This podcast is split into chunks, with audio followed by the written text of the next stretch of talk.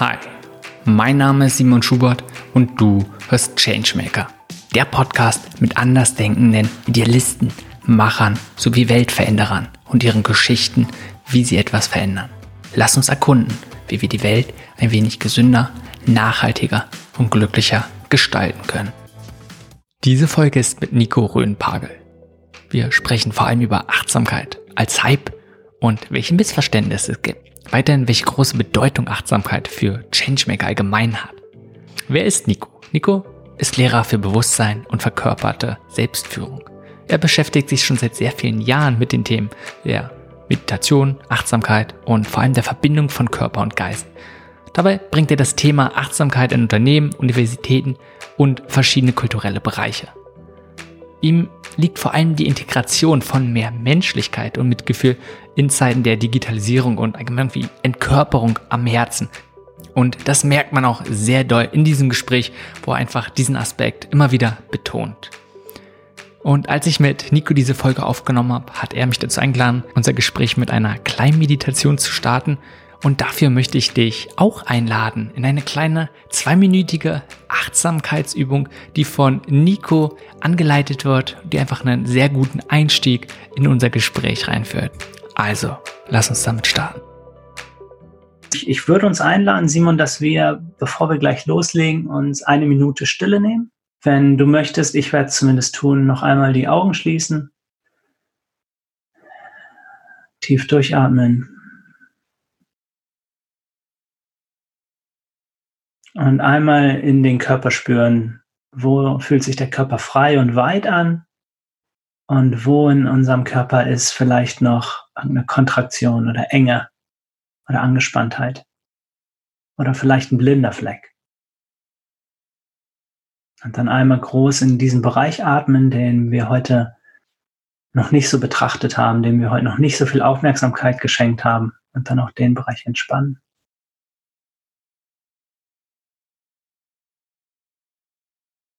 Und auch wo im Körper ist Neugier, wo ist Excitement, wo ist Freude, Vorfreude auf unseren Austausch.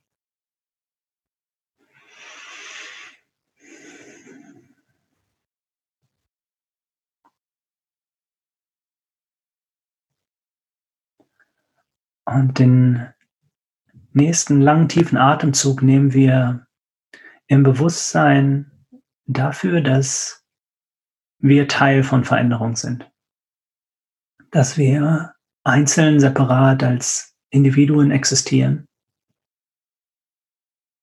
und gleichzeitig Teil von einer großen Welle sind, der wir dienen oder dienen können.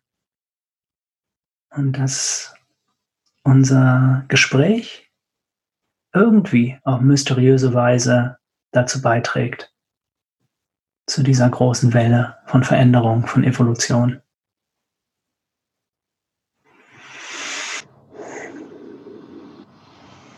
Dann atmen wir noch einmal vollständig aus, vollständig aus, bis der natürliche Impuls für einen tiefen Einatmen kommt. Und mit dem nächsten Ausatmen, vielleicht ein leichtes Lächeln auf den Lippen, öffnen wir unsere Augen und sind da. Danke für diese Meditation, für die kleine Einführung beim Anfang. Und ich glaube, das ist ein ganz guter Start zum Anfang, denn interessanterweise kann ich sagen, ich habe schon ein paar, vielleicht nicht viele, aber zumindest mit ein paar Leuten auch Interviews geführt, die auch zum Thema Achtsamkeit, die sich damit beschäftigen. Und wir hatten vorhin schon ein bisschen gerade beim Anfang drüber gesprochen, dass wir eigentlich, oder ich dich kennengelernt habe über Benjamin John, mit dem ich einen Podcast aufgenommen habe. Und er ziemlich ähnlich begonnen hat, indem er auch dann nochmal mhm. genau davor gesagt hat, hey, lass uns doch mal kurz eine Minute Stille nehmen. Und er hat eine kleine Meditation angeleitet. Wie fühlt sich das an? Was bedeutet das für dich, andere Leute bei so einer Meditation anzuleiten, sie vielleicht dazu einzuladen äh, und gleichzeitig natürlich genauso auch dich selbst? Ja. Vielleicht steht dahinter die Frage, wie begegne ich anderen Menschen? Und wie zeige ich mich? Welche Teile von mir zeige ich mich in der Begegnung? Ja? Wir haben so Rituale wie, wir geben uns die Hand. Ja, wir schütteln unsere rechte Hand. Vielleicht kommt das kulturell, historisch daher, dass wir zeigen, wir tragen keine Waffe in dieser Hand. Ja? Und indem ich schon so einen körperlichen Kontakt aufnehme, zeige ich, trage keine Waffe, begegne ich einem Menschen offen. In anderen Kulturen, in, in Indien, wo wir die Hände zusammenlegen, das Namaste, ja, ich verneige mich vor dir, haben, ist das auch eine Geste der Begegnung und ich zeige mich. Und wenn wir beginnen mit einem Moment der Stille, ja, wo wir zusammen atmen für einen Moment und beide sagen, wir sind jetzt da und hier und wir haben diese Zeit gemeinsam, die vor uns liegt, die nächsten fünf Minuten oder die nächsten zwei Stunden, ja, dann begegnen wir uns nochmal, glaube ich, auf eine andere Art und Weise. Wir lassen los, was war und sagen, wir sind jetzt hier, wir erkennen an, dass wir jetzt hier sind, zusammen und wir zeigen uns. Wir kommen auch ein bisschen aus unseren Köpfen raus und in unseren Körper, wenn wir einmal zusammen durchatmen.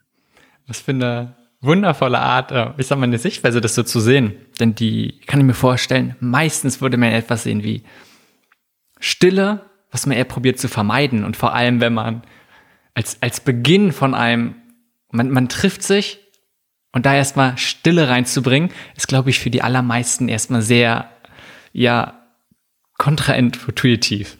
Also es ist absolut nicht das, was, wo man sagt, ja, da würde man reingehen. Also, wie, wie siehst du das dann in der Hinsicht? Ja, ich meine, Stille ist so ein großer Begriff. Wenn wir aufhören zu sprechen ja, oder andere Geräuschquellen um uns herum abstellen, ist ja noch nicht wirklich Stille da. Also häufig ist es sogar so, dann merken wir erst, wie laut es ist, wie laut es in unseren Köpfen ist, wie viel Gedanken und Gefühle und Körperempfindungen gerade noch da sind. Das heißt, wenn wir für einen Moment die Augen schließen oder nicht sprechen, ist das noch lange keine Stille. Und genau das aber anzuerkennen, dass so viel anderes noch da ist und dass ich diesen Moment, wo ich nicht spreche, einfach nehmen kann und um mich kurz zu spüren und auch dem anderen in der Begegnung kurz die Chance gebe, ein Check-in zu haben, einmal zusammen anzukommen, dann ist das was Großartiges. Ja, und natürlich ist das, kann das auch befremdlich sein, aus verschiedensten Gründen. A, weil wir das selten machen, weil das kein Ritual ist, für viele Communities in vielen Kontexten und vielleicht auch, weil es unangenehm sein kann, weil auf einmal mir bewusst wird, was da für Gedanken sind, was da für Gefühle sind. Also wenn ich mich den ganzen Tag zu bombardiere mit, mit irgendwelchen äh, High-Definition-Bildern auf meinem Telefon oder Geräuschen in der Großstadt, die erzwungenermaßen da sind, dann spüre ich ja häufig gar nicht, wie es meinem Körper geht, wie es meinem Herzen heute geht, was ich gerade so denke. Und dieser Moment Stille der kann mir das dann manchmal zeigen, was ich alles mit mir rumtrage und was meine Themen gerade sind. Und deshalb kann es auch ein bisschen befremdlich sein. Und gleichzeitig, wenn wir das beide machen, sagen wir, okay, wir zeigen uns beide ein bisschen verletzlich. Ja, ich finde sehr, sehr schön, was du gerade gesagt hast. So, nur weil wir selbst ruhig sind, heißt nicht, dass es Stille herrscht. Ja. So ist es ja bei den meisten nicht. Ähm, beziehungsweise dann wird uns das alles erst bewusst, bewusst nochmal andere Sachen, die wir sonst verdecken. Ich ja. denke, einen guten Mom Punkt, vielleicht um jetzt auch dieses Gespräch dann nochmal so ein bisschen tiefer reinzugehen, ist, was dich denn so innerlich antreibt. Ich denke, es gibt mal verschiedene Sachen und Achtsamkeit und Meditation sind sicherlich Themen, die dich bewegen Leben. Aber was, was ist so, was dich wirklich innerlich antreibt, was dich motiviert, Sachen zu tun oder vielleicht auch die Sachen, die du tust, zu tun? Also was mir jetzt zuerst kommt, ist von meinem sechsten bis vierzehnten Lebensjahr oder so, wollte ich Richter werden. Wollte ich, ja, mit, oder Staatsanwalt oder so, weil ich irgendwie als, als Kind und dann früher Jugendlicher so einen großen Gerechtigkeitssinn hatte. Ja, der so von, von mir heraus irgendwie kam und da ist.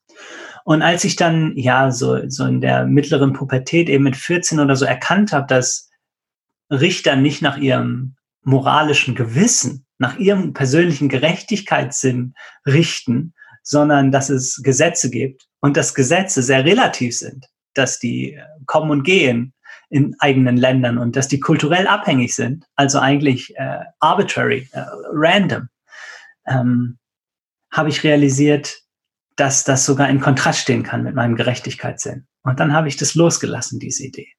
Also um deine Frage zu beantworten ist, ich glaube, ich habe irgendetwas in mir von, von meiner Persönlichkeit her, das nach so sozialer Gerechtigkeit ruft. ja?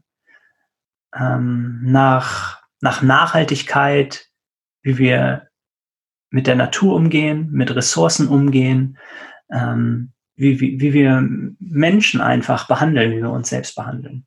Und ich glaube, das liegt so ein bisschen im Kern ja, von dem, was mich antreibt, als so, als so mhm. große Antwort, als so große, abstraktere Antwort erstmal. Ja, oft sind es ja gerade diese Sachen, die nicht so greifbar sind und vielleicht auch groß erscheinen, die uns dann wirklich antreiben. Und vor dem Hintergrund, was du gerade gesagt hast, was wäre ja eine Art Vision, die du für die Welt hast? Vielleicht eine ideale oder idealisierte Version davon, wo du sagst, da strebst du vielleicht hin und das ist etwas, was du dir wünschst. Ja. Das ist für mich eine sehr herausfordernde Frage. Denn wo kommen diese Ideen von einer idealen Zukunft her? Also sie, sie können sich, glaube ich, nur schöpfen aus allem, was ich bis jetzt erlebt habe, ja, und sind somit konditioniert von meinen Erlebnissen, von meiner Perspektive auf die Welt. Ja, die Länder, die ich besucht habe und die Konditionierung, die ich erlebt habe, von meinem Wertesystem. Ähm, und kommt daher von einem sehr begrenzten Ich, von einem begrenzten Nico. Selbst wenn ich so, so frei sein will und so gutherzig sein will wie überhaupt möglich, so selbstlos wie möglich, so edel und ethisch wie möglich, selbst dann ist es, glaube ich, eine sehr beschränkte Sicht auf die Welt, die ich habe. Und somit auch eine, eine sehr beschränkte Zukunftsvision, die ich habe. Ähm, daher, woran ich denke, ist der, der schwer zugängliche französische Philosoph Foucault, ja. Er, er sprach von Utopien, Dystopien und dann Heterotopien. Also eine Utopie, Utopie ist das, das Idealbild, ja, was Einzelne oder Gruppen von der Zukunft haben.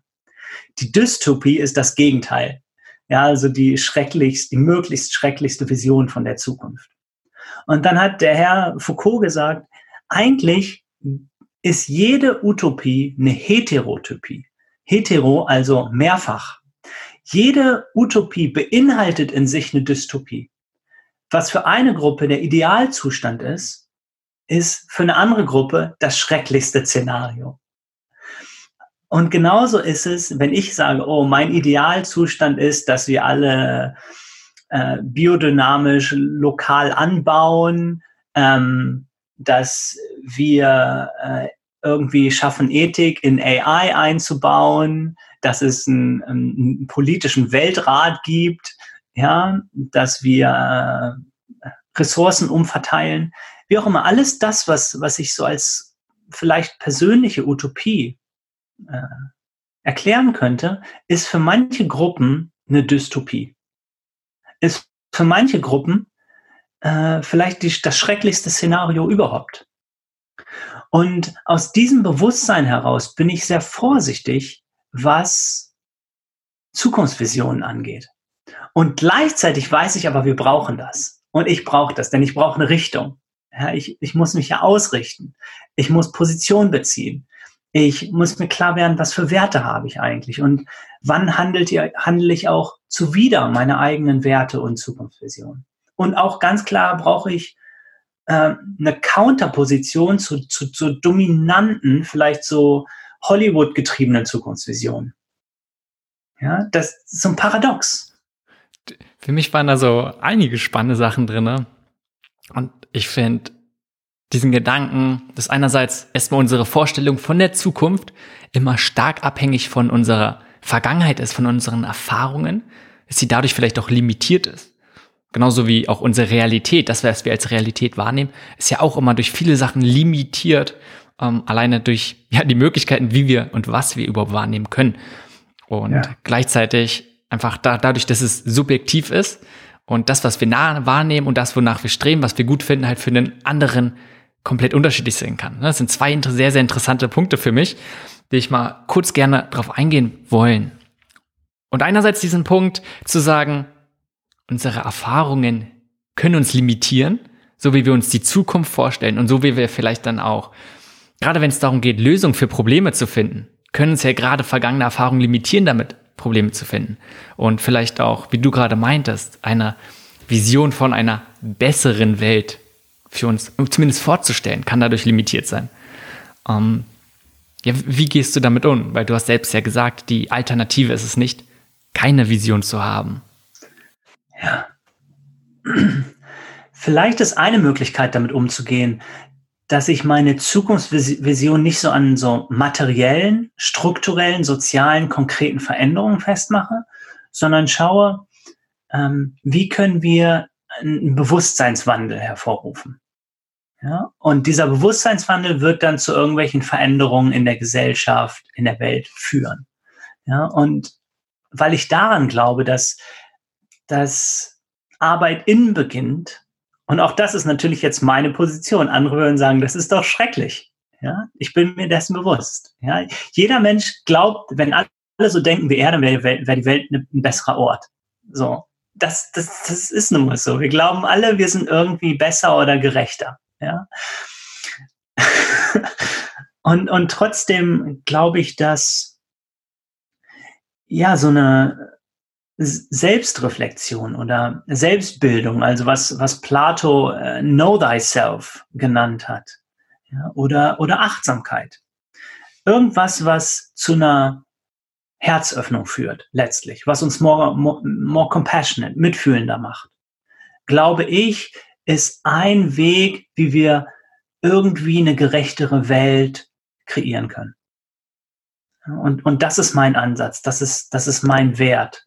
Bewusstseinsschulung, Herzöffnung, ja? Mitgefühlsentwicklung.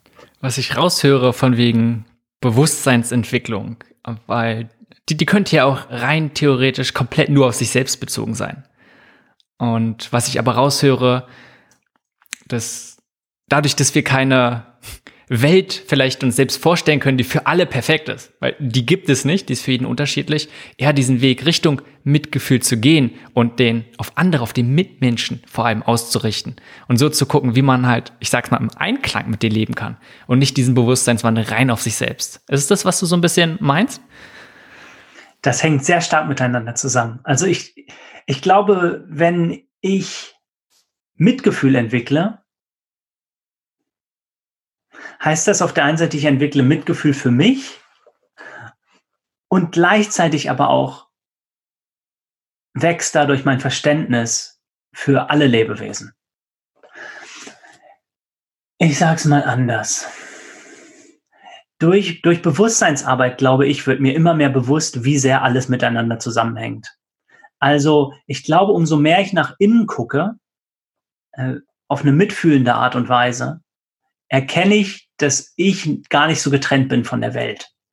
Das heißt, mein, mein, meine Fürsorge für die Welt wächst. Ja, es gibt, gibt, und ich glaube, darauf wolltest du eben auch so ein bisschen hinaus, die, diese Idee von Meditation als sowas, was mich in mich selbst zurückzieht und von der Welt abschließt und abschottet. Und es geht nur um Selbstentwicklung ja, und nicht wirklich um Weltentwicklung. Ja, Genau. Darauf wollte ich so ein bisschen hinaus. Aber ich finde es auch interessant, was du gerade gesagt hast, diesen, um uns verbunden mit der Welt zu fühlen oder beziehungsweise zu erkennen, wie sehr wir mit der Welt, mit dem Außen zusammenhängt, wie alles zusammenhängt, müssen wir erstmal nach innen gehen zu uns selbst. Ja, ja. Oder in noch einfachen anderen Worten ist, wenn ich sensibler für mich und meine Wahrnehmung werde, werde ich auch sensibler für die Welt und dafür, wie andere Menschen sich fühlen. Also wenn ich selbst meinen eigenen Schmerz nicht spüre, ja, weil ich mich auf welche Arten und Weisen auch immer stumpf mache, ja, sei das durch Technik, durch Sex, durch äh, Drogen, durch Essen, was auch immer ich für Strategien habe, wenn ich mir selbst gegenüber so unsensibel, abgestumpft bin, mich nicht fühle, dann spüre ich andere Menschen auch nicht. Und dann spüre ich den Weltschmerz nicht, ja, und äh, kann mich auch nicht auf so einer verletzlicheren, tieferen Ebene mit, mit anderen Menschen und Lebewesen verbinden. Und das ist so die Erklärung, weshalb ich glaube oder in meiner Erfahrung für mich selbst und auch bei anderen Menschen beobachtet habe, umso mehr ich mir selbst zuhöre, mich selbst annehme, sensibler für mich werde, umso mehr öffne ich mich einfach für das Erleben von anderen Lebewesen, von anderen Menschen und kann dann empathischer und mitfühlender sein. Und das führt automatisch zu einem veränderten Handeln, glaube ich. Äh, ja, würde ich dir soweit erstmal auf jeden Fall zustimmen. Du hast ja gerade gesagt, dass ja, ähm, man sich selbst abstumpft. Und mhm. die Sachen, die du aufgezählt hast, würde ich dir sagen, mhm. da stehen ja erstmal viele Bedürfnisse. Zum Beispiel, ähm, wenn es so um Essen geht, ne, was man sicherlich, was viele dann in teilweise in sich hineinstopfen kann ja auch ein Ausdruck sein, dass man sich was Gutes tun möchte und was Gutes zu finden, ne? weil kann ja mit Essen auch sein und gerade vielleicht auch das Bedürfnis nach ähm, Genuss gleichzeitig mit Sex, ähm, was ja auch mit Lust oder auch generell überhaupt das Bedürfnis nach Nähe, was man vielleicht auf andere Art und Weise irgendwie nicht ja, zufrieden bekommen, aus verschiedenen Gründen vielleicht. Inwiefern siehst du da oder wie siehst du es dann, dass es schnell als eine Selbstabstumpfung gehen kann und es eigentlich ja Bedürfnisse einfach andere dahinter stecken, die ja sehr, sehr menschlich sind? Ja, es gab mal vor zweieinhalbtausend Jahren oder so so, einen, so einen weisen Menschen irgendwo im Osten, der sprach von dem Mittelweg, ja, der, der, der Mittelweg von, von Dingen. Also nicht in Extreme zu verfallen. Das hat man in, in verschiedenen Bewusstseins- und spirituellen Traditionen und anderen Kulturen, die Wert auf Ethik geben. Also in keine Extreme zu verfallen. Das heißt, nicht asketisch sich zu enthalten, aber es gerade auch nicht zu übertreiben. Ja? Also bei Essen zum Beispiel. Äh, wenn ich zu wenig esse, ist das genauso schädlich, als wenn ich zu viel esse oder bestimmte Nahrung ja, zum Mittel zu mir nehme. Und das Problem ist aber herauszufinden, wo ist denn die Balance? Was ist denn die Balance bei mir? Und um diesen, diesen inneren Kompass zu schulen, braucht, glaube ich, diese Selbstreflexion oder diese Achtsamkeit. Denn wenn ich so abgestumpft bin, in diesem Hamsterrad von, von Konsumieren drin bin, dann fällt es mir auch schwerer, überhaupt einzuschätzen, wo ist denn mein Mittelweg? Ja, weil andere mir sagen, das ist noch nicht genug zu essen oder andere mir sagen, das ist zu viel heißt es noch nicht, dass ich, dass ich für mich herausfinde, ah, das ist die Balance. Und ich glaube, irgendwo wissen wir alle ziemlich genau, wow, das war jetzt eigentlich zu viel, wenn ich äh, eine ganze Packung Ice Cream esse. Ja, aber wenn ich keine esse, dann für manche passt das, aber für andere, die sagen, ey, ich habe nun mal einmal pro Woche esse ich gern Ice Cream und das ist vollkommen in Ordnung und das ist gut. Ja, wie du sagst, es sind Bedürfnisse.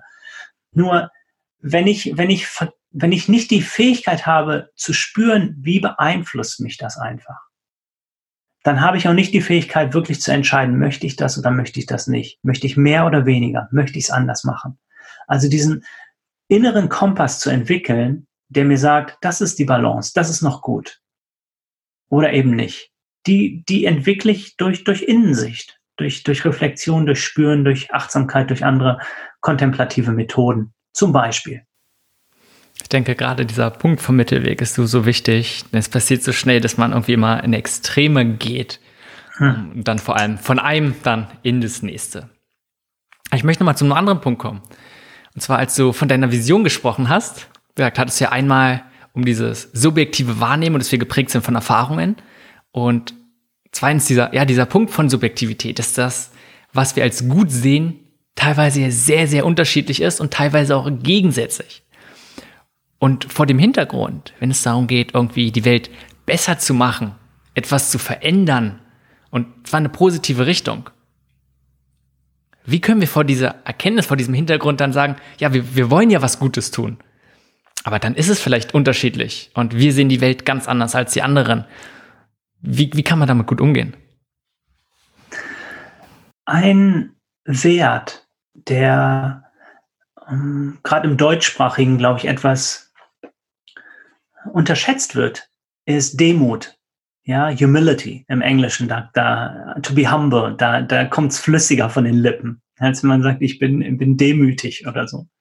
Also anzuerkennen, dass ich eben äh, eingeschränkt bin, dass ich relativ bin, dass, dass meine, meine Sicht und meine Meinungen sich auch ändern. Also wenn wir zurückschauen, fünf Jahre zum Beispiel, glaube ich, bei den meisten Menschen äh, hatten die noch eine andere Vision von der Zukunft. Und damals glaubten sie, es wäre die allerbeste überhaupt. Und genauso ist es dann heute, wenn wir sagen, ich glaube, dass das das Wichtigste ist und das das Beste. Ist das auch relativ. Wenn ich in zehn Jahren auf heute zurückkomme, zurückgucke, sehe ich vielleicht, wow, da war ich ganz schön eingeschränkt in meiner Wahrnehmung. Da hatte ich noch ziemlich viel Ego oder persönliche Ziele. Da hatte ich die Erfahrung noch nicht, die mich das gelehrt hat. Ja? Und deshalb ist Demut, glaube ich, ein, ein Ansatz, den ich immer so im Hintergrund behalten darf, der so mitläuft. Ja? Der mir hilft, glaube ich, mit noch mehr Klarheit und auch mit einem Selbstbewusstsein ähm, Position zu beziehen. Ich glaube, es ist gesunder, eine klare Position zu beziehen und dafür auch voll einzustehen, finanziell, sozial und auch äh, durch mein Handeln, wenn ich im Hinterkopf aber noch eine Demut habe und für mich selber weiß und spüre, da ist noch mehr.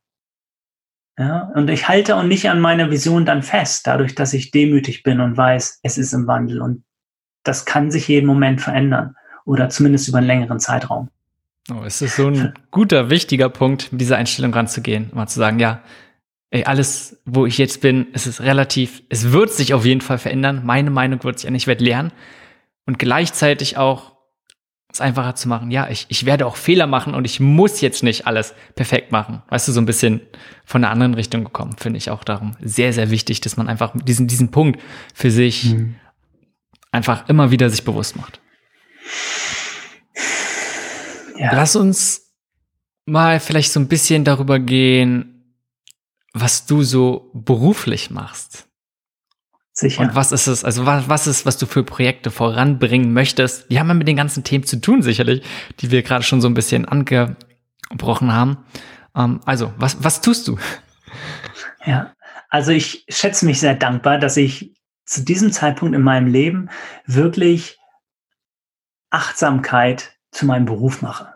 Bewusstseinsarbeit im weitesten Sinne äh, zu meinem Beruf mache. Und zwar arbeite ich in, in verschiedenen Segmenten der Gesellschaft ja, und, und entwickle mit anderen Menschen zusammen neue Formate von Achtsamkeit, von Kontemplation, von Körperarbeit, Body-Mind-Practices. Ähm, zum einen bringe ich Achtsamkeitsprogramme äh, in Unternehmen, arbeite vor allem mit, mit, mit zwei anderen Menschen hier zusammen. Ähm, ein, ein anderer Bereich ist, dass ich Achtsamkeit in, in den kulturellen Bereich bringe. Ich arbeite zum Beispiel in Berlin mit dem äh, Rundfunksinfonieorchester zusammen und es gibt äh, Momente der Meditation, der Stille, des Ankommens mit dem gesamten Publikum vor dem Konzert, vor Kammerkonzerten. Und ein anderes Projekt ist, dass ich in Museen gehe ähm, und in Museen äh, Art and Mindfulness Workshops anbiete. Und das ist Teil von einem, von einem größeren Forschungsprojekt mit einem Kollegen aus Sydney zusammen, von der Uni dort, wo ich auch von 2009 bis 14 mein PhD geschrieben habe über die Rolle von Spiritualität im Kunstmuseum. Also äh, Bewusstseinsarbeit in der Bildung. Und ich habe mir Körperarbeit angeschaut und ganzheitliche Bildung und eben auch Achtsamkeit. Was heißt das in der Bildung? Und bei diesem Museumsprojekt zum Beispiel ähm, arbeiten wir gerade an einem Buch. Wir haben schon eins veröffentlicht zu dem Thema und auch eine App. Ja, also wie können Museumsbesuche ein bisschen spannender werden, ein bisschen körperorientierter, nicht nur Augen und Gehirn, sondern wirklich auch der Rest des Körpers und Herz und Miteinander. Ja. Und dann gibt es noch viele andere Projekte, wo ich involviert bin. Äh, in Berlin, glücklicherweise, wo ich mich äh, seit vier Jahren sehr wohl fühle, bin ich auch noch in mehr so der Bewusstseinsszene, der, der spirituellen Szene, äh, wo ich also klassisch Meditation anbiete oder auf Festivals irgendwelche Polaritätsworkshops mache, Männer-Frauen-Arbeit, wo ich mit Benjamin Yoon, den du äh, erwähnt hast vorhin, zusammen die letzten Jahre Neujahrsretreat, eins, zwei, drei Tage geleitet habe mit, mit 100 Leuten, wo wir pro Jahr auch noch ein, zwei andere Retreats machen. Also ein, ein ziemliches Spektrum an, an Projekten. Ja, hört sich definitiv so an. Wobei sie ja doch viel miteinander so zusammenhängen. Und das Thema Achtsamkeit, Mindfulness scheint sich ja durchzuziehen durch alle Sachen, die du irgendwie so machst. Warum genau dieses Thema? Ja, erstmal nochmal zu der, zu, der, zu der Bandbreite. Ja, mich fasziniert vor allem dieses Spektrum von Museen über Corporates, über das spirituelle Feld. Ja? Und, zu, und dann natürlich das Wissenschaftliche auch noch, ja, wo ich meine Finger auch noch drin habe, ähm, zu beobachten, was sind da für unterschiedliche Sprachen, die verwendet werden, für unterschiedliche Vorurteile gegenüber Achtsamkeit, für un unterschiedliche Missverständnisse, unter, wie, wie funktioniert der Diskurs da jedes Mal? Und dann auch zu wechseln in, in meiner Sprache und in den Metaphern und Bildern, die ich benutze, entsprechend der Person oder der Gruppe, mit der ich gerade spreche. Also wenn das eine C-Level Person ist von einem, von einem größeren Unternehmen, bin ich natürlich wissenschaftlicher in meiner, in meiner Sprache und Darstellung, ja, und, und würde nicht mal die Wörter Meditation zum Beispiel benutzen. Wohingegen, äh, wenn ich irgendwo in, in, dem, in dem klassischen Bewusstseinsfeld bin, ja, dann kann ich auch richtig von Schattenarbeit sprechen. Dann geht es wirklich darum, auch die, die, die Herausforderungen von Meditation und die Grenzen von innerer Arbeit anzusprechen und auch den Schmerz, der hochkommt ja, und oder zu hinterfragen, was ist das Selbst und was ist Ego und tiefere Fragen anzusprechen. Also erstmal dieses Spektrum ist eins, was mich fasziniert. Hm, dann ganz kurz dazu, weil ja. Davor hast du es auch schon gesagt, dass du so als Unterschied, je nachdem, welchem Kontext du das bewegst, dich bewegst, ist ja sicherlich auch so, dass die, dass das Bild, das wird in eine andere Sprache genommen, was man damit bedeutet.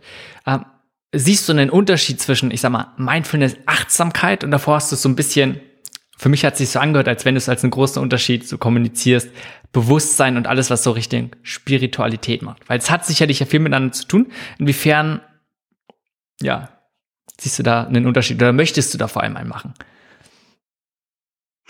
Also wir haben jetzt das Wort Achtsamkeit und auch, auch verwandte Begriffe wie Spiritualität und äh, Bewusstsein und Meditation verwendet, ohne die erstmal zu, zu definieren. Hm. Es ist, mir geht's, mir ist schon bewusst, und ich denke den meisten auch, dass zwischen Achtsamkeit und Spiritualität natürlich äh, ist nicht im mhm. Ansatz das Gleiche. Und genauso auch Bewusstsein, definitiv nicht. Vielleicht lohnt sich das, ähm, da ein bisschen Kleid in die Begriffe reinzubringen.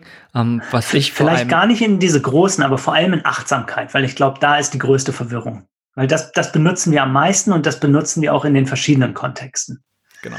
Ähm, und das ist eben auch dieses, dieses sehr trendige Wort momentan. Und ich glaube, da äh, gibt's gibt's viel Missverständnisse. Und wenn es dir passt, würde ich gern, gern darüber ein bisschen sprechen.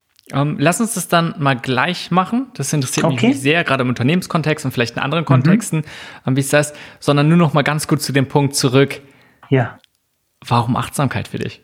Warum ist das für dich? Und vielleicht kommst du dann auch da zu diesem Punkt, aber warum ist das für dich so ein zentrales Thema, dass du zumindest diesen Abschnitt deines Lebens so sehr diesem Thema widmest?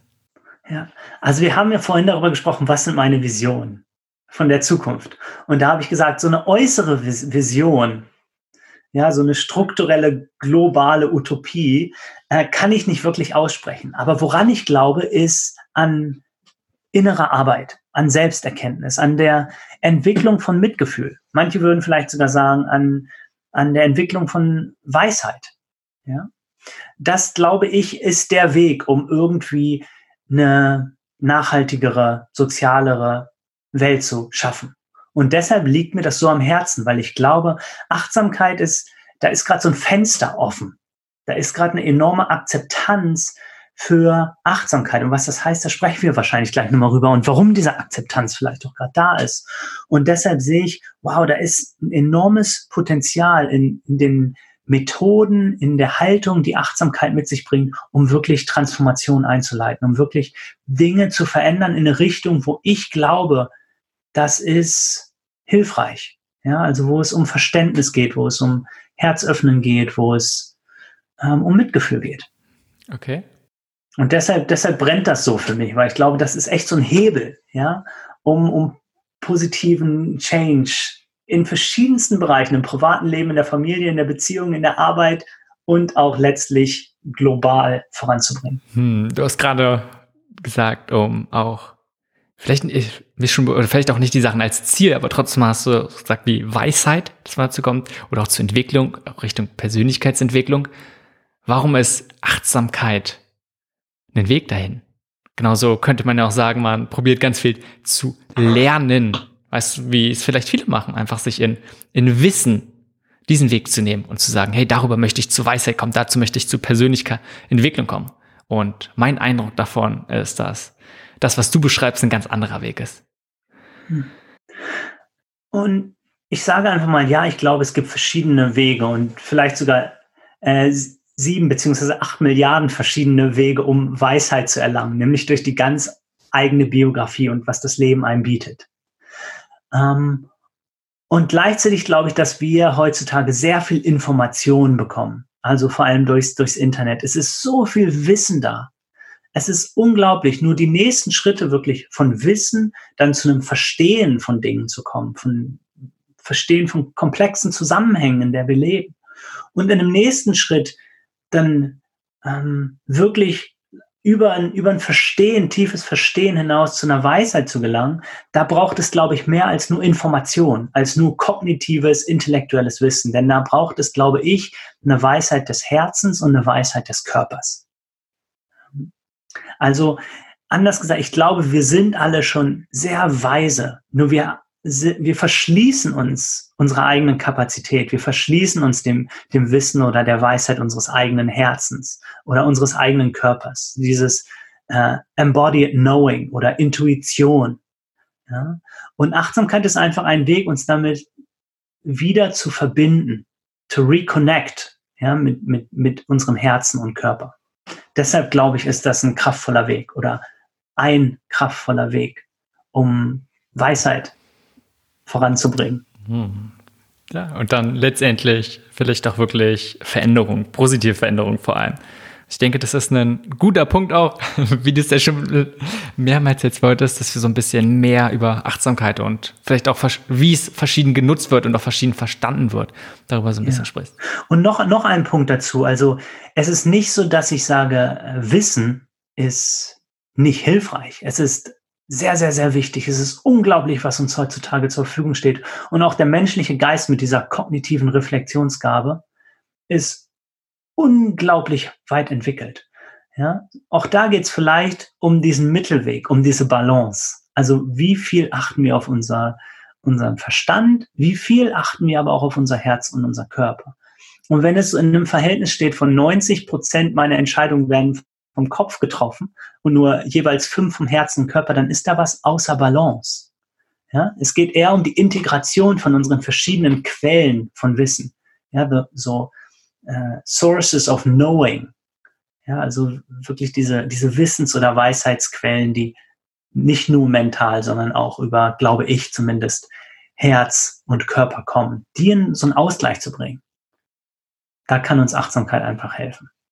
Also das wollte ich nochmal hervorheben, dass, dass, äh, dass das Denken und Austauschen und Reflektieren und Kritisieren total wichtig ist. Also da bin ich ja auch der Typ, sonst hätte ich auch kein PhD gemacht, wenn mir, wenn mir, wenn mir diese Seite des Lebens und Verstehens nicht wichtig wäre.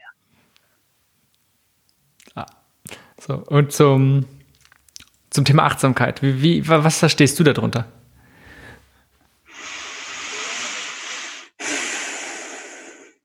Um, Achtsamkeit ist, würde ich sagen, die Fähigkeit, ganz im Hier und Jetzt zu sein. Und ganz bedeutet, dass ich eben auch meinen Körper und mein Herz spüre.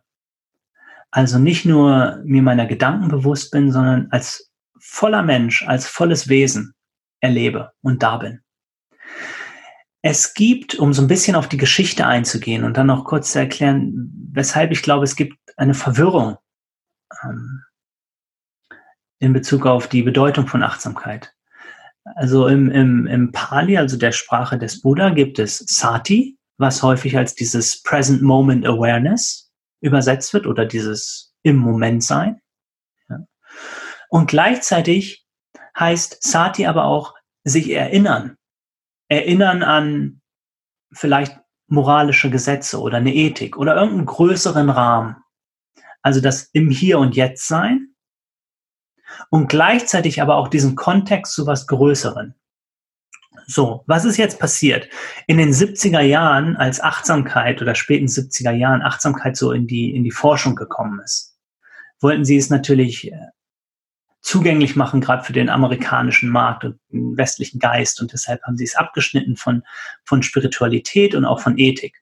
Und in manchen Übersetzungen ist da noch so drin, ähm, being in the here and now, so dass wir uns bewusst sind, was wir denken, was wir im Körper spüren, welche Emotionen wir haben, auch was um uns herum passiert. Und dann manchmal ist noch drin so mit so einer Haltung von Güte oder Kindness. Und irgendwann ist auch dieses, diese Haltung von Kindness oder Compassion, Mitgefühl weggefallen.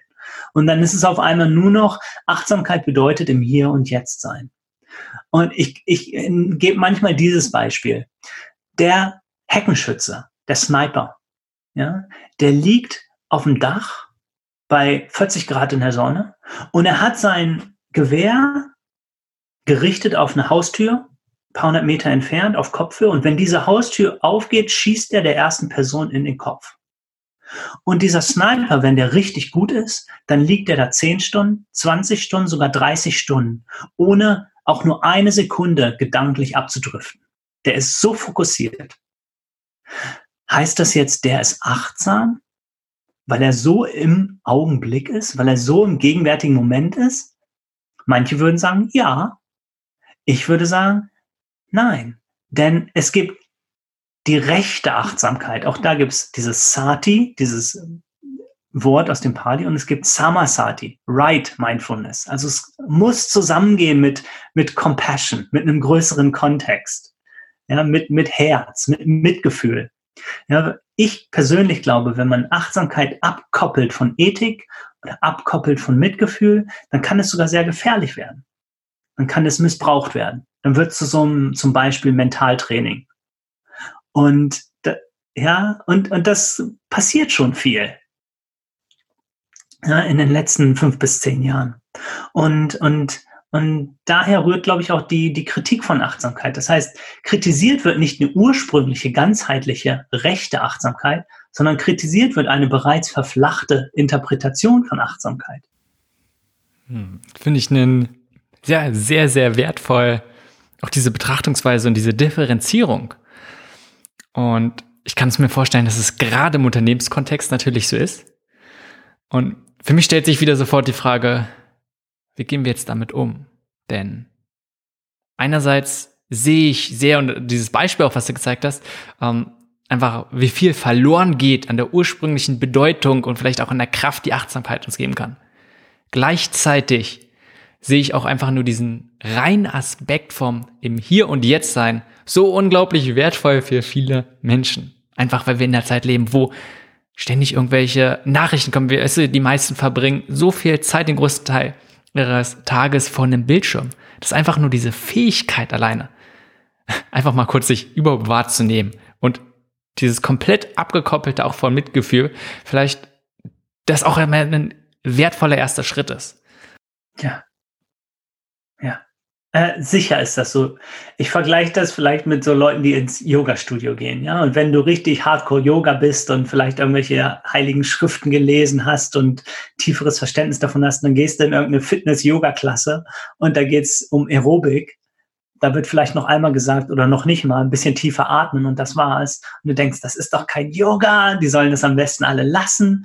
Und gleichzeitig ist es so, und ich glaube, so habe ich vor 10 oder 15 Jahren auch mal gedacht. Und irgendwann bin ich entspannter geworden und habe gesagt, weißt du, es ist der erste Schritt und jeder hat seine Medizin und, und vielleicht kommen Menschen dann irgendwann dazu, ein anderes Yoga auszuprobieren. Ja, oder vielleicht öffnet sich was im Körper während einer Praxis und sie merken, wow, da steckt so viel mehr drin.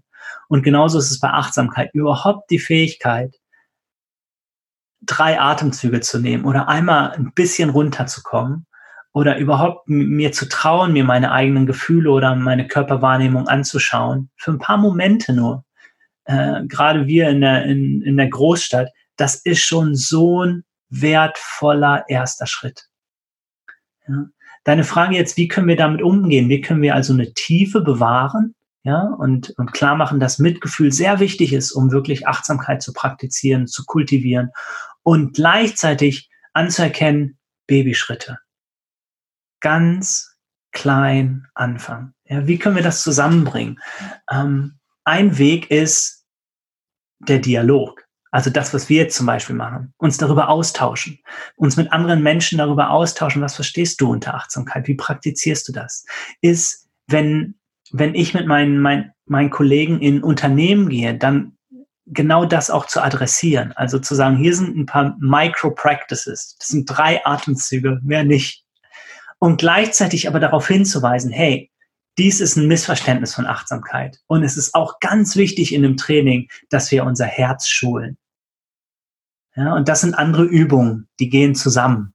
Kannst du das nochmal ein bisschen, ja, vielleicht einfach nochmal weiter ausführen, im Prinzip einfach diese Punkte Achtsamkeit als Hype, gleichzeitig gerade in diesem Aspekt für Unternehmen, wo, wo es ja auch erstmal verständlich ist zu sagen, hey, sie wollen das als Instrument für mehr leistungsfähig nehmen. Ist für mich erstmal sehr, sehr verständlich und kann ich auch nicht mal schlimm finden, weil an sich schadet es ja keinen. Ne? Wenn die Mitarbeiter äh, auch achtsamer sind, dadurch produktiver, ist es ihnen erstmal, äh, ja, welcher Grund auch immer, haben sie erstmal was davon auch und profitieren langfristig davon. Also kannst du gerade mal aus diesen, diesen Aspekten von wegen Hype und gerade im Unternehmenskontext, was du sagst, ähm, das noch mal ein bisschen mehr beleuchten? Ja, da, da möchte ich erstmal sagen, dass ich viele Menschen in Unternehmen getroffen habe, auch welche, die in Führungspositionen sind und Achtsamkeitsprogramme voranbringen möchten, dass es denen wirklich auch um Menschlichkeit geht. Ja, es gibt wirklich das gesamte Spektrum, Simon, was ich erlebt habe, gerade hier in Berlin in den letzten zweieinhalb Jahren oder so. Ähm, das gesamte Spektrum von, hey, wir sind am Ende von, von unseren Kapazitäten, alle sind gestresst, wir brauchen eigentlich nur ein Pflaster, damit Leute klarkommen. Auf der einen Seite bis hin zu, hey, wir möchten wirklich einen Kulturwandel und sind diese Werte wie Empathie, Miteinander, Verstehen, achtsames Zusammensein wirklich wichtig und wir möchten das in unsere Kultur bringen oder haben das schon und möchten das stärken oder haben das Gefühl, dass es aufgrund von immer höherer Beschleunigung verloren geht. Ja, also es gibt wirklich dieses gesamte Spektrum. Es ist nicht nur, dass Leute sagen, hey, wir wollen ein Achtsamkeitsprogramm, damit unsere Leute produktiver werden. Kann sein, vielleicht lehne ich mich ein bisschen weit aus dem Fenster, aber kann sein, dass es in USA ein bisschen stärker in die Richtung geht. Ja, es gibt auch nochmal einen Unterschied zwischen Achtsamkeitstrend in USA und in Deutschland. Und dass wir in Deutschland hinterherhängen und eine Chance haben, Dinge anders zu machen, weil es hier ein bisschen später losgeht und wir jetzt diese Kritik mit einbauen dürfen. Ähm, ja, also deine Frage war, wie wir Kannst gar du das nochmal wiederholen? Ich habe dir gar keine Frage gestellt, sondern einfach nur von die, diese verschiedenen Sachen, die du gesagt hast, dass mhm. einfach Achtsamkeit als Hype immer mehr in unserer Gesellschaft auch präsent ist und gerade im Unternehmenskontext diesen Aspekt der, dass man was tun möchte, vielleicht auch, wie du es gesagt hast, Pflaster und für, für mehr Produktivität, für mehr Leistungsfähigkeit der Mitarbeiter und auf der anderen Seite, wie man diese ursprüngliche Bedeutung noch ja. von Mitgefühl, wie man das trotzdem mit reinbringen kann und wie, wie das einfach gut zusammenpassen kann. Ja, ja. Babyschritte. Also nochmal bei der, bei dem Vergleich mit Yoga zu bleiben. Wenn jemand zum ersten Mal in eine Yoga-Klasse kommt und da ist sofort irgendwas Tiefes über Transzendenz und Mantren und ich habe keine Ahnung, Energiekörper, ja, dann, dann laufen vielleicht die Hälfte der Leute wieder weg. Ja. Und das kann ganz langsam äh, integriert werden. Und ähnlich ist es auch, wenn, wenn wir Programme machen. Ja, uns geht es erstmal wirklich darum, Grundverständnisse zu schaffen, diese Sensibilität sich selbst gegenüber überhaupt erstmal zu schulen. Also wirklich ganz langsam entschleunigen, runterkommen, Atem spüren und dann aber eben parallel dazu auch zu zeigen, es ist auch wichtig, dass wir unser Herz schulen. Und auch da dann vielleicht zum Beispiel mit, mit Wissenschaft zu kommen. Also es gibt auch wirklich viele Studien, die die, die Bedeutung von Mitgefühl und gerade ähm, Selbstmitgefühl ist so ein komisches deutsches Wort, was wir eigentlich nie benutzen. Ähm, und im Englischen Self-Compassion ist es schon, schon etwas etablierter. Das ist erst so seit fünf Jahren ungefähr in der, in der Psychologie und Neurowissenschaften und, und anderen Disziplinen hm, so ein Konzept, was erforscht wird, wo es unglaublich spannende Sachen gibt, die zeigen, was Self-Compassion für einen positiven Impact hat auf mich. Ja? Äh, wenn ich zum Beispiel äh, äh, prokrastiniere, ne, ähm, rausschiebe. Ja, gibt so, so eine Studie mit, mit verschiedenen, äh, dann auch Kontrollgruppen und verschiedene Interventionen. Und die Gruppe, die Self-Compassion Practice gemacht hat, Also gütig zu sich selbst zu sein, ja, diesen inneren Kritiker, oh, du bist so schlecht, du hast schon wieder nicht geschafft, ne? Den erstmal so anzunehmen und dem, den anzulächeln vielleicht. Diese Gruppe, die das Self-Compassion-Training gemacht hat, hat am schnellsten diese negativen Muster wieder losgelassen. Also es ist enorm effektiv, anzunehmen, was alles da ist und anzunehmen, was auch an Unangenehm da ist. Und das ist einfach Teil von Selbstentwicklung. Das ist einfach Teil von, von Achtsamkeit.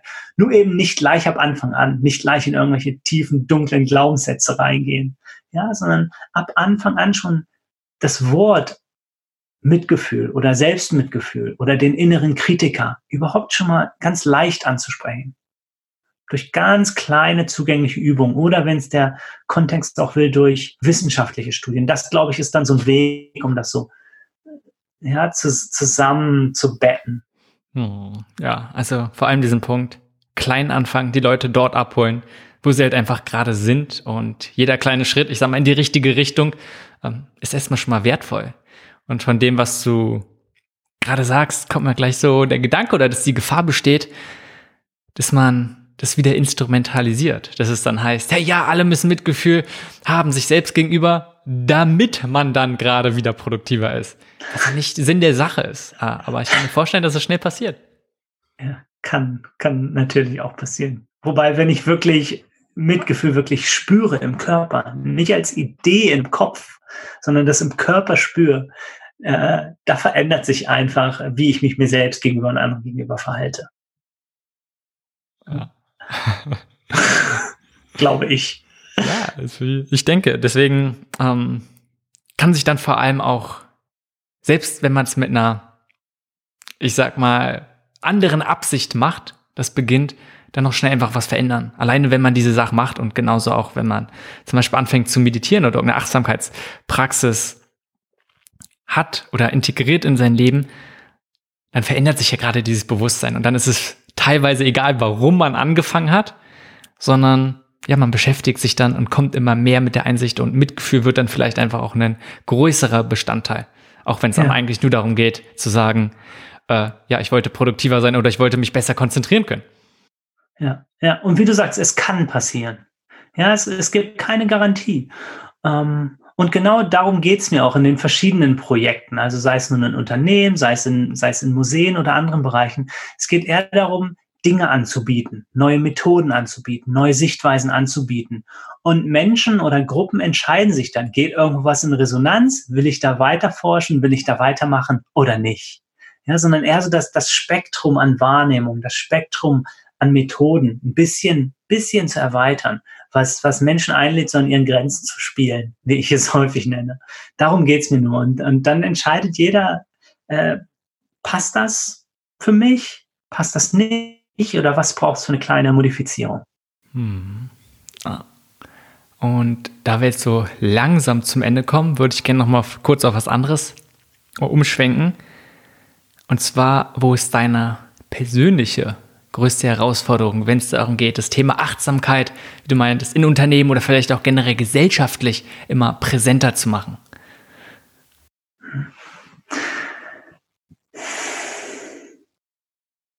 Ich weiß nicht, ob es die größte Herausforderung ist, aber ich weiß, dass es oder spüre, dass es vielleicht das Wichtigste ist, nämlich, dass ich es selbst verkörper, dass ich es selbst lebe, dass ich es selbst praktiziere.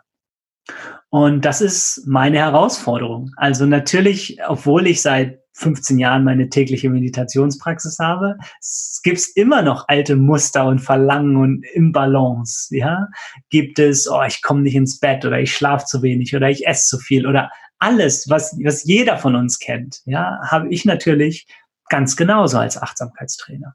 Und das ist meine größte Herausforderung. Meine eigene innere Arbeit ist meine größte Herausforderung. Und ich weiß, dass es einfach wichtig ist, eine eigene Praxis zu haben, ehrlich zu mir zu sein, die Demut, die wir erwähnt haben, zu bewahren. Ähm, ja, und dann wirklich das zu verkörpern, was ich auch unterrichte im letzten. Ja, das ist vielleicht meine größte Herausforderung. Also meine eigene innere Arbeit ist meine größte Herausforderung. Meine eigenen Blindheiten, meine eigenen Muster, meine eigene Starrsinnigkeit, meine eigenen Ängste. Ja, finde ich einen sehr, sehr wichtigen Punkt. Und allein auch nicht nur darum, damit man als Vorbild gelten kann. Ja, weil klar, wenn man irgendwas sagt, äh, man tut was ganz anderes, dann funktioniert das selten gut. Äh, aber gleichzeitig, ja, damit man einfach, erstmal, man lernt ja auch nicht aus und dass man selbst diesen, diesen Weg geht, von dem man so überzeugt ist. Gerade, glaube ich, kann ich, kann ich mir zumindest vorstellen, gerade im Thema Achtsamkeit. Dass man einfach auch wieder nicht nur darüber redet und so wie du beim Anfang oder öfter jetzt schon so gut gesagt hast, dass nur im Kopf irgendwie lebt, sondern halt ganz im Körper und mit Herz. Ja, ja.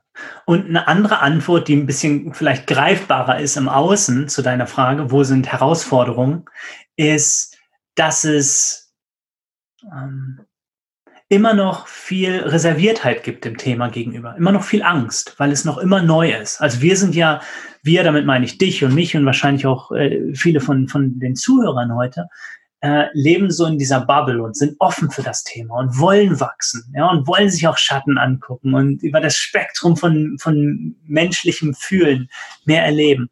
Es gibt aber auch äh, einfach viele Menschen und Gruppen, wo das nicht so der Fall ist. Also als, als konkretes Beispiel, ich sollte in, in zwei Monaten bei einem größeren Klassikkonzert im Süden von Deutschland, wo ein Bekannter von mir seit zehn Jahren ähm, künstlerischer Kurator ist, sollte ich auch ähm, Meditation anbieten vor, vor zwei Konzerten. Und das war schon alles abgesegnet und dann hat das, das Haus, das Konzerthaus oder die Direktorin dort aber kalte Füße gekriegt. Ja, und gemerkt, das ist, ist zu viel. Ja, sie hat sich da persönlich richtig angegriffen gefühlt, ja, und, und dachte, es geht vielleicht um irgendeine Spiritualität oder äh, um, um irgendeine versteckte Agenda oder es wäre ein Zwang für, für das Publikum oder so. Und das haben wir jetzt absagen müssen. Ja, also es war, da kam wirklich ein, ein klares Nein, das äh, geht so nicht. Das, das, das können wir uns nicht erlauben. Da haben wir Angst vor, letzten Endes. Das haben sie natürlich nicht so formuliert.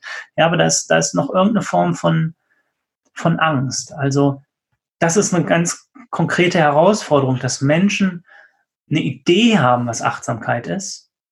Aber es ist häufig dann so eine schon verfälschte Idee von Achtsamkeit, weil sie nicht wirklich eine eigene Praxis haben oder verschiedene Dinge ausprobiert haben. Ja, so, so ein Bild. Und da bestimmtes Stereotypen abzubauen, das ist eine Herausforderung von mir. Und gleichzeitig, was ich mir einfach vorstellen kann, dadurch, dass es ja auch andere vielleicht anders verstehen, ist es ja auch irgendwie ein bisschen begründet, weil sie vielleicht nicht wissen, was du darunter verstehst. Und vielleicht verstehst du ja darunter was mit Spiritualität und wolltest das mit reinbringen. Weißt du, was ich meine? Ja. Macht es natürlich auch, ja, ein bisschen komplizierter. Ja, ja. Und das, das, das treibt den, den Diskurs auch voran, also diese verschiedenen Meinungen und Austausch und wirklich auch neue Formen finden, so wie ich das vorhin auch mal gesagt habe, neue Formen von Achtsamkeit, neue Ausdrucksformen, die es eben vor zehn Jahren so noch nicht gab. Also wenn ich sage, ich gehe ins Museum oder so, das hat vor zehn Jahren einfach noch niemand gemacht. Das sind neue Formen und da, da geht es um Prototyping, da geht es um Ausprobieren, da geht es um Scheitern. Ja, da geht es darum, G Grenzen zu erleben. Hm. Ja. So, wenn wir jetzt gleich auch nochmal dazu übergehen, wo vielleicht du so kurz nochmal erzählst, was man macht oder wie man noch ein bisschen mehr davon erfahren kann, was du so tust. Was wären denn so ein bis drei empfehlenswerte Ressourcen? Können Bücher sein, können Webseiten sein, irgendwelche Tools, Apps, was auch immer. Du irgendwie als hilfreich siehst in Bezug vielleicht auf Achtsamkeit, worüber wir so geredet haben oder womit du dich beschäftigst. Vor allem für irgendwie Unternehmer oder auch Changemaker. Okay, als, als Ressourcen. Also für die, die so ein bisschen in Wissenschaftliches reingucken wollen, aber nicht gleich so ein, so ein Hardcore-Paper lesen, gibt's äh, von der University of Berkeley, gibt's äh, The Greater Good. Ja, das ist so ein, so ein Zusammenschluss von verschiedenen Universitäten und Forschern. Die haben einen unglaublich guten Newsletter und eine unglaublich gute Website, wo Tausende von oder mindestens Hunderte von, von Studien sehr zugänglich aufgearbeitet werden. Also ganz einfache Sprache, fünf Minuten zu lesen und dann aber immer die Links auch zu den, zu den Original-Citations. Denn was viel passiert ist, wir hören oder lesen diese Dinge, äh, Wissenschaft beweist, dass Meditation so und solche Effekte hat. Dann, dann sollten sofort die Alarmglocken angehen. Das, sowas sowas gibt's eigentlich gar nicht. Ja, und trotzdem gibt es einzelne Forschungen und es kann, kann hilfreich sein, manchmal sich so konkrete Dinge anzugucken. Aber was, worum ging es denn wirklich? Dann ist das eine super Resource, dieses Science, äh, wie heißt es denn? Center for the Greater Good. Greater Good Science Center. Und die haben so. anscheinend auch ein Magazin extra nochmal. Genau. Die haben Magazin, die haben super Newsletter. Äh, das ist eine Ressource. Und dann gibt es, gerade für Leute im Unternehmenskontext, glaube ich, ist ein, ein super Buch. Ist das Search Inside Yourself, so heißt das Buch, ähm, von dem Mitbegründer von dem Search Inside Yourself Programm. Das ist das bei Google vor gut zehn Jahren entwickelte Achtsamkeitsprogramm. Also das ist eine sehr leicht lesbare und auch mit, mit schöner Wissenschaft gefütterte äh, Buch, eine Quelle. Search Inside Yourself gibt's neu und sicherlich auch äh, gebraucht für zwei Euro bei verschiedenen Plattformen. Ähm, und als dritte Ressource, glaube ich, ist es einfach wichtig, irgendeine Form von, von eigener Praxis zu haben. Ja, und verschiedene Dinge auszuprobieren. Das, glaube ich, ist am wichtigsten viel verschiedene Dinge ausprobieren, mindestens fünf verschiedene Dinge oder Lehrer oder Plattformen oder Studios auszuprobieren und zu gucken, wo passiert irgendwo was, macht es irgendwo Spaß. Ja, und es muss muss nicht Spaß machen, aber vielleicht irgendwo nach fünf, vielleicht beim ersten, vielleicht erst nach zehn. Und das kann sein, dass ich mir ähm, eine App besorge, ja, es gibt äh, verschiedenste Achtsamkeits-App, wo ich keine nennen möchte. Ähm, und damit mal ein bisschen zu spielen. Die meisten haben auch irgendwelche Umsonst-Versionen, um da mal reinzuschnuppern. Ja, gucken, funktioniert das für mich? Für mich funktionieren zum Beispiel Achtsamkeits-Apps überhaupt nicht, obwohl ich selbst äh, Meditation eingesprochen habe für welche. Äh, ähm, und ein anderer Weg, um auszuprobieren, kann einfach sein, irgendwelche Meetups. Ja? Äh, in, in, in Großstädten oder wo ich lebe oder der Dialog mit Freunden, die schon irgendwo hingehen oder doch mal eine neue Yoga-Klasse ausprobieren. Also Praxis ist die dritte Ressource, hm. die ich Praxis spielen, spielerische pra Praxis, ausprobieren. Ja. Eine gewisse Neugier einfach mitbringen und Offenheit vor allem. Ja, ja, genau. Workshops, was auch immer das ist. Voll gut.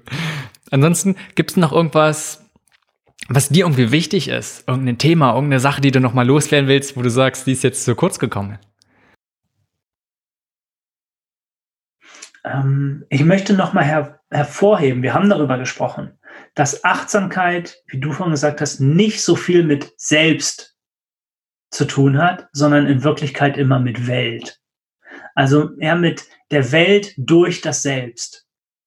Es geht also nicht darum, Dinge nur zu akzeptieren oder besser mit Stress umgehen zu können oder so, sondern auch wirklich zu gucken, wo ist Ungerechtigkeit in der Welt? Wo sind Strukturen, Realitäten, die wirklich unfair sind, unmenschlich, unmoralisch und dann auch nach draußen zu gehen und zu handeln. Ja, das ist, glaube ich, auch ein Unterschied, so die 70er und New Age, da ging es sehr um Selbstentwicklung und Selbstfokussierung und Selbsterwachen wohingegen diese neue Form von Bewusstseinsmovement, wo wir jetzt gerade sind, geht sehr viel auch um Social Justice, ja, um Aktivismus und dieses Zusammenbringen von innerer Arbeit und äußerer Arbeit. Das möchte ich nochmal hervorheben, dass das wirklich wichtig ist. Sei das in Unternehmen, sei das in einer Beziehung, sei das in, in Gesellschaft. Hm. Ja, voll gut. Ich denke, das ist ein sehr, sehr wichtiger Punkt. Wenn man jetzt mehr von dir erfahren möchte und von dem, was du so gesagt hast, was du machst, was ist so die beste Anlaufstelle? Hm. Ich, ähm, für die Menschen, die in Berlin sind, ich vermute mal, es sind einige deiner Hörer, ähm, biete ich als einfach spannende Sache und weil wir darüber gesprochen haben, einmal im Monat im Me Collectors Room in Berlin Mitte biete ich Art and Mindfulness Workshops an. Die sind immer gut besucht oder ausgebucht. Da kann man sich vorher anmelden und das findet man, indem man einfach googelt, äh, Me Collectors Room oder Art and Mindfulness oder Kunst und Achtsamkeit. Es gibt auch Deutsch und Englisch. Ja. Die, die ganzen kleineren Events, die ich so anbiete, also vereinzelte Workshops für die, für die Öffentlichkeit oder Retreats ähm, oder auch die Konzerte, so etwas poste ich auf meiner, meiner Facebook-Seite, ja, über Nico Röhnpagel. Nico mit C und Röhnpagel äh, mit R-O-E-N. Ähm, das sind so die, die kleinen Events. Ansonsten hast du ja auch noch mal eine Webseite, ne, auch nicoröhnpagel.com. Da kann man sonst auch nochmal gucken. Äh, ansonsten werde ich das andere auch nochmal raussuchen, was du gerade gesagt hast mit den Workshops und dann auch nochmal verlinken, sowie generell alle Sachen, die wir besprochen haben, dass man die in den Shownotes hat. Ja, ja. Und vielleicht als, als letzte Sache noch, ähm, darüber haben wir heute nicht gesprochen, ist der Mindful Leadership Circle. Also ich bin Co-Founder von, von einem Netzwerk von Führungskräften und unabhängigen Experten. Und uns geht es darum, Achtsamkeit und Mitgefühl in die Gesellschaft und Unternehmen zu bringen. Und bei diesem Mindful Leadership Circle, wo wir ungefähr 200 Mitglieder sind, kuratiert, also es ist kein, kein wahlloses Netzwerk, ähm, tauschen wir uns einfach aus, was sind Best Practices, unterstützen wir uns gegenseitig. Und wenn einige von denen, hallo, die jetzt gerade zuhören, auch äh, Interesse daran haben, dieses, dieses Thema voranzubringen, ähm, entweder weil sie schon in Unternehmen sind oder Führungskräfte in Unternehmen sind oder auch unabhängige Experten, dann zum Beispiel über LinkedIn den Mindful Leadership Circle suchen. Genau werde ich auch nochmal verlinken. Ansonsten, da hatte ich auch so ein bisschen mit Konstantin Döpping in der Folge genau. drüber gesprochen. Falls es einen interessiert, dann kann man noch, dazu noch ein bisschen mehr hören. Also, Nico, super. Also ich denke, wir haben sehr, sehr viele verschiedene Themen besprochen. Ich fand deine hm, ja, Perspektive sehr, sehr wertvoll. Achtsamkeit und gerade nochmal diese Differenzierung auch. Und das ist nicht nur dieses Hier und Jetzt, das ist, glaube ich, ein sehr, sehr häufiges Missverständnis. Und das ist so wichtig dass man einfach mehrere Sachen und, und vor allem dieses beides integriert und es nicht nur auf sich selbst bezieht. Also, danke für deine Einblicke und auch danke für deine Arbeit, einfach, dass du probierst, diese Themen noch mehr ins Bewusstsein von uns allen irgendwie reinzubringen. Simon, ich bedanke mich sehr. Ich äh, fand es total klasse, habe es echt äh, genossen, mich hier mit dir auszutauschen. Das war Changemaker. Um mehr über die besprochenen Themen dieser Folge zu erfahren, klicke den Link in den Show Notes. Besuche www.simonmcschubert.de. Dort erwarten dich nicht nur Artikel und weitere Podcast-Folgen, sondern auch kostenlose Online-Kurse, die dich unterstützen, etwas zu verändern. Bis zur nächsten Folge.